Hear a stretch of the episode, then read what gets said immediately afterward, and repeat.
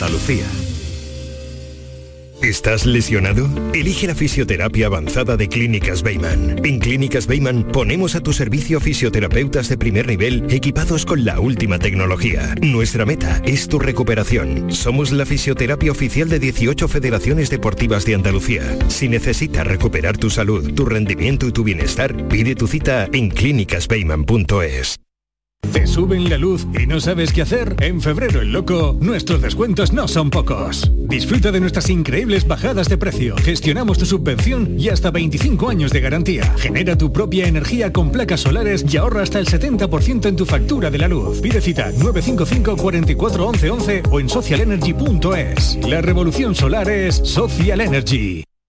Aquadeus, ahora más cerca de ti, procedente del manantial Sierra Nevada, un agua excepcional en sabor, de mineralización débil que nace en tu región. Aquadeus Sierra Nevada es ideal para hidratar a toda la familia y no olvides tirar tu botella al contenedor amarillo. Aquadeus, fuente de vida, ahora también en Andalucía. Muévete por Andalucía. Si eres menor de 30 años y resides en Andalucía, ahora tienes más fácil llegar donde te propongas de una manera cómoda, segura y económica. La nueva tarjeta joven de transporte te ofrece bonificaciones con un mínimo del 50% sobre el billete sencillo en tus viajes en autobuses, metros, tranvías y catamarán. Infórmate en las diferentes webs de los consorcios de transporte de Andalucía. Junta de Andalucía. Hola, muy buenas tardes. Seis y seis minutos justo en este momento, edición del viernes. Aquí, Canal Sur Radio, transmitimos salud y nuestro acercamiento de los viernes, sobre todo a materia relacionada con la investigación. Hoy muy especialmente centrados en la prevención de la leucemia infantil, algo que se apunta como posible fruto de las investigaciones de nuestro invitado de esta tarde.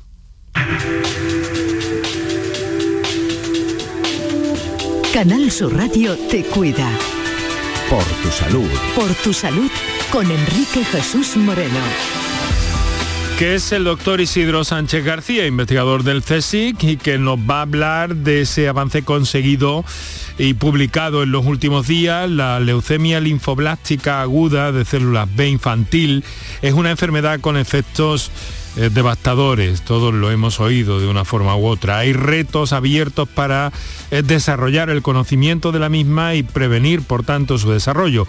Bien, pues este mm, reto científico asumido desde hace años eh, se va acercando a su objetivo. Y aquí que el grupo dirigido por el doctor Isidro Sánchez García pues está dando algunos frutos. Han proporcionado la primera evidencia in vivo de que el eh, tratamiento temporal con un fármaco previene que ratones con predisposición a desarrollar leucemia aguda de células B pues desarrollen, evite que desarrollen esa enfermedad. En eso estamos además de repasar, como hacemos cada viernes, los titulares más relevantes, más significativos de la prensa especializada en materia de salud y medicina, y medicina y ciencia. Y eso lo vamos a hacer en un instante, siempre que repasemos los datos básicos de la pandemia en Andalucía a día de hoy. En nuestra tierra se han registrado este viernes 4.059 positivos por COVID. Es eh, la segunda jornada eh, por encima de 4.000. Eh, las personas infectadas no bajan, por, por, lo tanto, no bajan los registros. las muertes han sido 24 esa es la cifra de fallecidos más baja en los últimos 11 días, donde hemos tenido eh, pues eh, lamentablemente cifras muy altas. Los contagios, como acabo de reseñarles, están por encima de los 4.000 y retrocede la incidencia acumulada a 484 casos por cada 100.000 habitantes. Son 500 eh, puntos por debajo de la media del país. Presión hospitalaria sí que sigue cayendo, ya no es tanta eh, presión de manera continua en Andalucía. Han recibido el alta 72 pacientes, están en planta en este momento 1.141 y esto revela que es la cifra más baja desde el pasado 31 de diciembre. En cuanto a las UCIs, han abandonado, han abandonado tres enfermos estas unidades de cuidados intensivos y son en este momento 138. Por otra parte, en torno al COVID, les adelanto uno de los apuntes científicos que Paco Flores nos va a ir narrando en los próximos minutos, pero eh, de momento, pues un equipo de investigadores coordinado por la Universidad de Sevilla y con la participación del Instituto de Astrofísica de Andalucía y del Observatorio de Calar Alto, que han eh, conseguido detectar el virus del COVID el SARS-CoV-2 mediante una nueva tecnología óptica que permite cribados masivos y más rápidos. Esa técnica permite el procesado rápido de, múltiples muestras eh, de personas simultáneamente sin necesidad de reactivos. Los datos se han obtenido mediante el uso de imágenes hiperespectrales que darían cuenta de que el SARS-CoV-2 está ahí. Esa técnica permite cribados, como digo, masivos y no individuales, uno por uno, como es con la PCR, ha sido patentada y esperan ponerla en marcha pronto y a precios asequibles.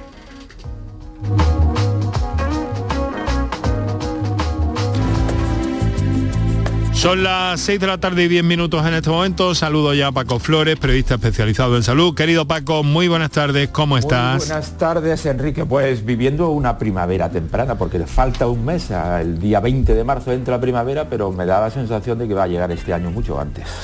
Sí. Así que viviéndola. Primavera seca, porque yo estoy particularmente fastidiado Sí, sí, sí, sé que le está por esta sequedad. No me gusta esta sequedad, no me gusta en absoluto esta sequedad en el ambiente. Pero en fin, eso es lo que, lo que tenemos. La próxima semana, adelanto a los oyentes, vamos a hablar, vamos a tener que hablar ya de, eh, de alergia, porque además se están adelantando también los síntomas. Pero nosotros, querido Paco, vamos a lo que vamos rápidamente para eh, centrarnos después en nuestro encuentro con el doctor Isidro Sánchez García vamos a hablar de investigadores sevillanos que han hallado una molécula que puede ser clave para la recuperación tras un infarto de miocardio. Cuéntanos. Pues sí, Enrique, todos sabemos de los efectos dañinos del infarto de agudo de miocardio y ahora investigadores del Instituto de Biomedicina de Sevilla, utilizando muestras de corazón de un modelo animal, que simula un infarto de miocardio, han descubierto que el uso de urocortina 2, una molécula, podría favorecer la recuperación de los pacientes. Hay que seguir investigando, Enrique, para tratar de mejorar el bienestar de los pacientes que sufren infartos de eh, miocardio, infartos cardíacos, pero vamos avanzando eh, pasito a pasito. También hemos leído esta semana, Paco, que la primera mujer curada del VIH mediante un trasplante de células del cordón umbilical Sí, ya son cuatro las personas que han eliminado el virus que causa el SIDA, el VIH,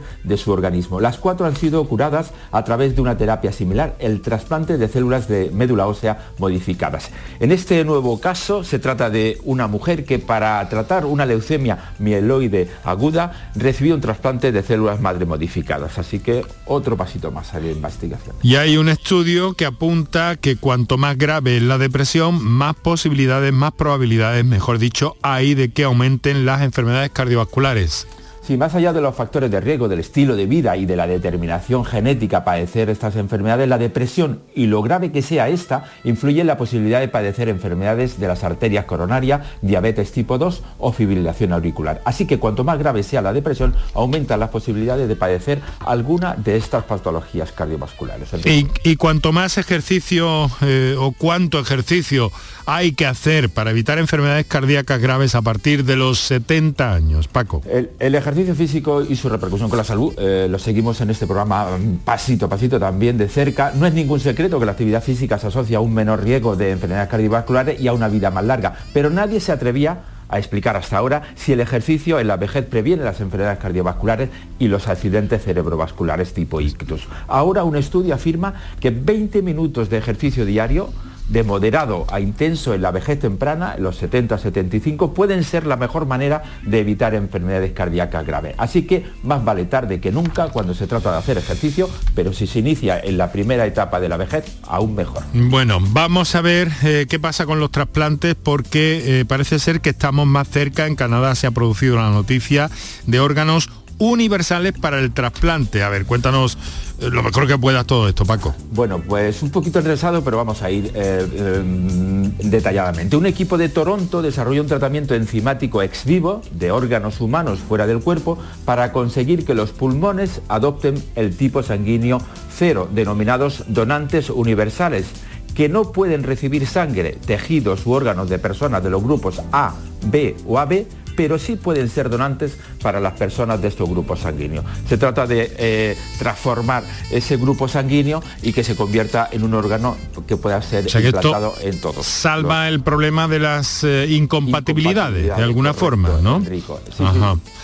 Y otro asunto, niños que tienen insomnio hoy, cuando sean adultos, seguirán siendo insomnes. Pues sí, un estudio muestra que los síntomas de insomnio en la niñez tienen muchas más probabilidades de, perseguir, de persistir en el tiempo de lo que se pensaba hasta ahora. Los trastornos del sueño, especialmente la apnea del sueño y el insomnio, están relacionados con una peor calidad eh, de, la salud, sobre todo la cardiovascular y la mental. Y piden los especialistas ahora que padres y profesionales de la salud no deben asumir que los síntomas de insomnio son molestias benignas que desaparecerán con la edad. Hasta el 25% de los niños, Enrique, el 35% de de los adolescentes y el 45% de los adultos jóvenes sufren síntomas de insomnio. Bueno, pues eso es lo que tenemos, el repaso rápido que hacemos a la actualidad publicada en torno a medicina, salud, eh, ciencia y todo lo que nos afecta eh, o nos compete dentro de este programa. Os recuerdo que estáis escuchando por tu salud, que lo hacéis desde Canal Sur Radio, desde la Radio Pública de Andalucía. Son las 6 de la tarde y 16 minutos y enseguida vamos a entrar en el tema que os proponemos hoy y en nuestro encuentro eh, con un científico, con el doctor Isidro Sánchez eh, García, que es uno de los líderes de una investigación eh, se lleva a cabo en el Centro de Investigación del Cáncer, que depende del CSIC, acerca de la leucemia linfoblástica aguda de células B, una enfermedad devastadora en niños de la que conocemos lamentablemente muchos testimonios y mm, de la que mm, con la que hay digamos que un reto, ¿no? Un reto de la ciencia por combatir, por conocer, por evaluar. Bien, se van dando pasos y uno de esos pasos eh, se está dando, como decimos, aquí en España, con la, con la colaboración de otro, de otro punto de, investigación eh, en, en, Estados Unidos, por cierto. Ahora conocemos los detalles, hacemos un par de minutos, menos quizá, para nuestros anunciantes y enseguida estamos al habla con nuestro invitado. Canal Sur Radio te cuida. Por tu salud con Enrique Jesús Moreno.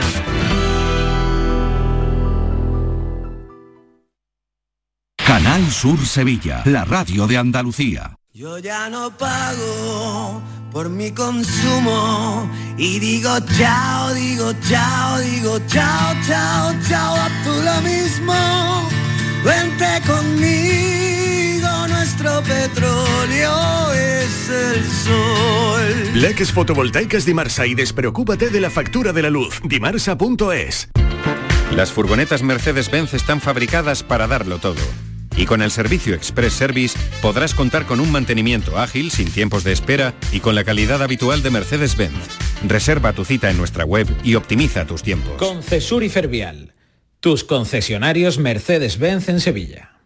Bienvenidos a Sacaba. Mil metros de electrodomésticos con primeras marcas. Grupos Whirlpool, Bosch y Electrolux. Gran oferta hasta fin de existencias en Sacaba. Lavadoras de carga superior in the city Whirlpool desde 199 euros. Solo hasta fin de existencias. Solo tú y Sacaba. Tu tienda de electrodomésticos en el Polígono Store en calle nivel 23. Sacaba. Por tu salud. Escucha Canal Sur Radio. Son las 6 de la tarde y 18 minutos en este momento. Esta semana se ha celebrado el Día Mundial de la Lucha contra la Leucemia Infantil. La semana pasada ya les adelantamos en este programa que investigadores del Centro de Investigación del Cáncer de Salamanca, dependiente del CSIC, aseguran que es posible prevenir la leucemia infantil, que se han dado los primeros pasos para ello. Hallazgos eh, probados en ratones que han proporcionado la primera evidencia de un proceso de investigación un momento de la investigación que se llama evidencia in vivo de que esta estrategia es capaz de prevenir el desarrollo de la leucemia linfoblástica aguda de célula P. Antes de saludar a nuestro invitado, Paco, eh, ¿nos apuntas algunos datos, algún perfil sobre nuestro invitado, el doctor Isidro Sánchez García, por favor? Pues aparte de ser una excelente persona, el doctor Isidro Sánchez García es científico senior del Instituto de Biología Molecular y Celular del Cáncer del Consejo Superior de Investigaciones Científicas del CSIC. Estudió y ejerció de la medicina antes de completar su doctorado en la Universidad de Salamanca. El doctor fue becario postdoctoral durante cinco años en el Laboratorio de Biología Molecular del Consejo de Investigación Médica de Cambridge en Reino Unido, antes de ser nombrado para su puesto actual que ocupa desde 1997. Doctor Sánchez García, Isidro Sánchez García, muy buenas tardes. Muy buenas tardes. Muchas gracias por dedicarnos estos minutos de su tiempo para conocer un asunto que nos ha llamado tanto la atención, que tanta repercusión ha tenido y al que queremos acercarnos en un programa como este en el que los viernes precisamente lo dedicamos a esto. Bueno, dígame, realmente hay como un reto, ¿no? En el ámbito científico, eh, eh, la investigación en torno a esta enfermedad, esta leucemia linfoblástica de células P infantil, eh, hay como, un, como una inquietud, ¿no? Como una apuesta fuerte y un reto prácticamente en todo el mundo. Sí, es que fíjense que es, una enfermedad que en la mayoría de los casos se cura con quimioterapia. El problema es que la quimioterapia es devastadora porque produce efectos a largo plazo, neoplasias y deja muchas alteraciones psíquicas eh, y físicas en, los niños que, que, superan la enfermedad. Pero también sabemos que la leucemia solo surge en aquellos niños sanos que tienen predisposición genética a desarrollarla. Y no, no, es, no es infrecuente la predisposición genética, porque casi un 10% de los niños sanos nacen con predisposición genética a tener leucemia, aunque solo un, un, pequeño grupo la va a desarrollar luego. Entonces, el reto y el desafío que, que hemos tenido siempre los científicos es, sabiendo que alguien tiene la posibilidad de desarrollarla, es impedir acabar con esa posibilidad, impedir que esa enfermedad surja. O sea que habría que empezar por una especie de cribado, ¿no? A esa escala que nos está, que nos está explicando. Exactamente, ese, cribado se está haciendo ya en España. Es una investigación que se coordina en el, Hospital Niño Jesús, que dirige el doctor Manuel Ramírez Orellana, también patrocinado por la Fundación 9 entre 100.000. Se está haciendo, se están identificando todos esos niños. La tecnología existe, se ha puesto en marcha y se están identificando las familias. Es decir, que se sabe quién tiene predisposición para desarrollar, igual que en BRCA, por ejemplo, mucha gente está familiarizada con el cáncer de mama y se conocen muchas familias que las niñas nacen con la predisposición a tener cáncer de mama. Mm. La leucemia infantil es igual y cuando tengamos más tecnología podremos decir casi seguro que el 100% de las leucemias, incluso de los cánceres, surgen no en individuos sanos, sino en individuos que tienen predisposición genética. El reto es impedirlo, pero impedirlo no como se hace en el cáncer de mama. En el cáncer de mama se evita que surja la enfermedad amputando tejidos. Esto me da casi casi que es eh, una idea casi casi que, que extensible prácticamente a todas las enfermedades. Eh. Potencialmente extensible a, a todos los tipos de cáncer. Da la impresión de que estamos ante un nuevo paradigma, doctor. Sí, Sí, no queremos, sí, pero posiblemente, posiblemente así lo sea. Bueno, sí, perdón, perdón. No, no, dígame, dígame, por favor. el trabajo básicamente eh, tiene dos, dos, dos claves. Una, una clave es que identificamos que las células preleucémicas, que llamamos así nosotros, que son células sanas que tienen la susceptibilidad genética, son, son más susceptibles, más susceptibles a, que las células sanas, normales a la, inhibición de una, de una señal que produce una citoquina que es la interleuquina 7. Y eso se, eso se consigue con un fármaco que está disponible, que existía, que es, que es, el, eh, es un inhibidor de, estas eh, que, llamamos nosotros, que se llaman JAK1 y JAK2 de momento, pero usando este fármaco, rusolipinib, de manera, de manera temprana, es decir, en, ratones sanos que tienen la misma susceptibilidad durante un tiempo, eh, comentaba con un colaborador suyo que lo definía de manera muy acertada, como un tipo de vacuna, de una vacuna, pero era un fármaco. Se les daba esta vacuna y, se les exponía al ambiente que normalmente genera un inmunoestrés y en un porcentaje alto de los ratones y de los niños lleva a cabo la leucemia y estos ratones no desarrollan la leucemia. últimamente es que también, doctor, creo que convendrá conmigo en que vacuna, inmunoterapia eh, son dos cosas que están muy que están muy cercanas últimamente. Bueno, Paco, adelante, por favor. ¿No? El, colaborador que le hablaba de, lo que pretenden realmente es eh, de, diseñar una vacuna, aunque de momento están investigando en ratones, pero diseñar una vacuna para eh, luchar contra la leucemia infantil, ¿no? Exacto, exacto eh, para, para prevenir el desarrollo de la enfermedad. Es, es como entrenar el sistema inmune de los niños que tienen susceptibilidad para que nunca tengan leucemia. Eh, porque se produce por un inmunoestrés y ese inmunoestrés lo puede producir la infección, tratamiento con antibióticos, muerte celular, por lo que Entonces, estamos convencidos que se puede entrenar al sistema inmune para que ese inmunoestrés no exista. Igual que se puede entrenar a una persona cuando usted haga una presentación no esté nervioso. Entonces tú lo puedes entrenar y no tener nervios. Pues el sistema inmune es igual. Se puede entrenar de tal manera cuando tenga el estrés no lo sufra. En eso estamos trabajando. De momento, en ratones, eh, doctor, eh, ¿tienen ustedes, vamos, estas cosas pueden cambiar mucho cuando se ensaya en humanos? No, se puede predecir cómo actuaría en niños este medicamento, ¿no? ¿O sí? Sí, sí, sí. en, este caso sí, porque es un medicamento que está ya comercializado y aprobado por las agencias americanas y europeas para otro tipo de, de, ah. leucemias e incluso para, para, para eh, para evitar la, inmunosupresión que surge con trasplantes. Es decir, está aprobado ya y se conoce mucho, su toxicidad se conoce muy bien. Lo que hay que ajustar para este caso en niños, que nosotros hemos ajustado en ratones, es la dosis que hay que darla, la dosis que habría que dar y el tiempo que hay que dar. Eso hay que ajustarlo. Pero, pero eso, eso no debe ser muy complicado con la, con la gran experiencia que tiene la farmacéutica que nos ha acompañado en este estudio, que es Novartis, que es la, la, diseñadora, la creadora de este fármaco. No debe ser muy complicado. Y lo segundo que, tenemos pendiente para trasladar a estos niños es saber si esta aproximación que hemos nosotros es solo válida para la, eh, susceptibilidad que, eh, eh, específica que nosotros hemos ensayado o para todos los tipos de susceptibilidades genéticas. Pero vamos, no, no, no debe ser muy complicado, no va a ser muy complicado trasladar esto al menos a la susceptibilidad genética que nosotros hemos ensayado. Doctor, eh, eh, ¿a qué edad habría, eh, de momento se ha hecho en ratones, pero ¿a qué edad habría que, dar este medicamento? Y luego la pregunta que viene a correlación, ¿no se podrían modificar genéticamente los niños o, el óvulo o el embrión antes de que naciese para que no sea portador de este, de este gen? Eh, la, edad es otra cosa que definir, pero posiblemente eh, en, cuanto se, en cuanto se identifique la susceptibilidad. Lo más rápido que se identifica la susceptibilidad habría que tratar al niño una ventana de un mes, dos meses, tres meses. Posiblemente. Tratar lo que es un, es un tratamiento que en ratón, y posiblemente no sea igual, es un tratamiento que no produce efectos secundarios. Eh, pues un ratón dos o tres meses a una dosis muy baja de un fármaco que, que se conoce. Se conoce todo, toda su farmacocinética, etcétera.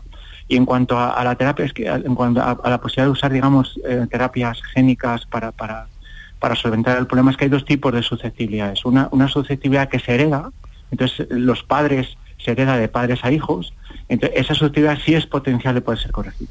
Pero hay otra susceptibilidad que es adquirida de nuevo, es adquirida de nuevo en las células hematopoyéticas, que son, son, ser las más frecuentes en cualquier caso. Y entonces esas no son susceptibles de ser corregidas por terapia. Nos ha dicho, doctor, que la leucemia linfoblástica aguda en célula P infantil es curable, es una enfermedad, sin embargo, con efectos eh, devastadores, creo que ha sido su propia palabra. Sí, absolutamente. Es una enfermedad que, aunque es una enfermedad que es muy insidiosa, no fácil de diagnosticar para una persona que no es especialista, porque te mueres por una infección, por un catarro, por una pequeña hemorragia, eh, y detrás tienes una leucemia, que si no se actúa frente a la leucemia, rápido es casi una urgencia médica. El tratamiento es durísimo, eh, conlleva entre dos o tres años de tratamiento, de quimioterapia intensiva, eh, con toxicidad, que hay un porcentaje de niños que podemos decirlo que, que, fallecen por la toxicidad no muy muy alto, se maneja bien, pero hay un porcentaje que mueren por toxicidad. hay un 20% que no se, no se pueden curar en nuestro país, en, el sitio mejor del mundo que se trata, que es en JUS, en Estados Unidos, con el que hemos colaborado nosotros. Eso. solo, solo, solo no se curan el 3%, es decir, hay mucho que mejorar. Allí solo el, 97% les curan, pero la curación conlleva alteraciones físicas y psíquicas de por vida y el riesgo de hacer una neoplasia secundaria con esta quimioterapia tan, tan agresiva de por vida. Eh, entonces, eh, entonces el objetivo, es decir, eh, si un día llegamos a curar el cáncer como lo estamos intentando curar ahora, en todas las patologías intentará lo que nosotros estamos intentando ahora en los infantil, que es impedir que surja el cáncer. Esa es la mejor curación. sin duda, sin duda. La nueva idea y probablemente ante un nuevo paradigma que se está iniciando sobre todo en las enfermedades oncológicas, en los cánceres. Doctor, profesor Isidro Sánchez García, muchas gracias por acompañarnos. Enhorabuena por ese trabajo, eh, que le ruego que modesta, pero muy sinceramente le traslade a todos los colaboradores y todos los intervinientes en esta investigación. Un saludo, muy buenas tardes. Muchísimas gracias y buenas tardes a ustedes. Y nosotros lo dejamos aquí con Paco Flores. No tenemos tiempo para más. Nos vamos ahora de turismo por Andalucía con los compañeros aquí en la radio para esta edición del viernes por tu salud. Javier Holgado, Fernando Peña y Enrique Jesús Moreno. Paco, buen fin de semana, que te lo pases bien. Enrique, a todo el equipo. Hasta la próxima.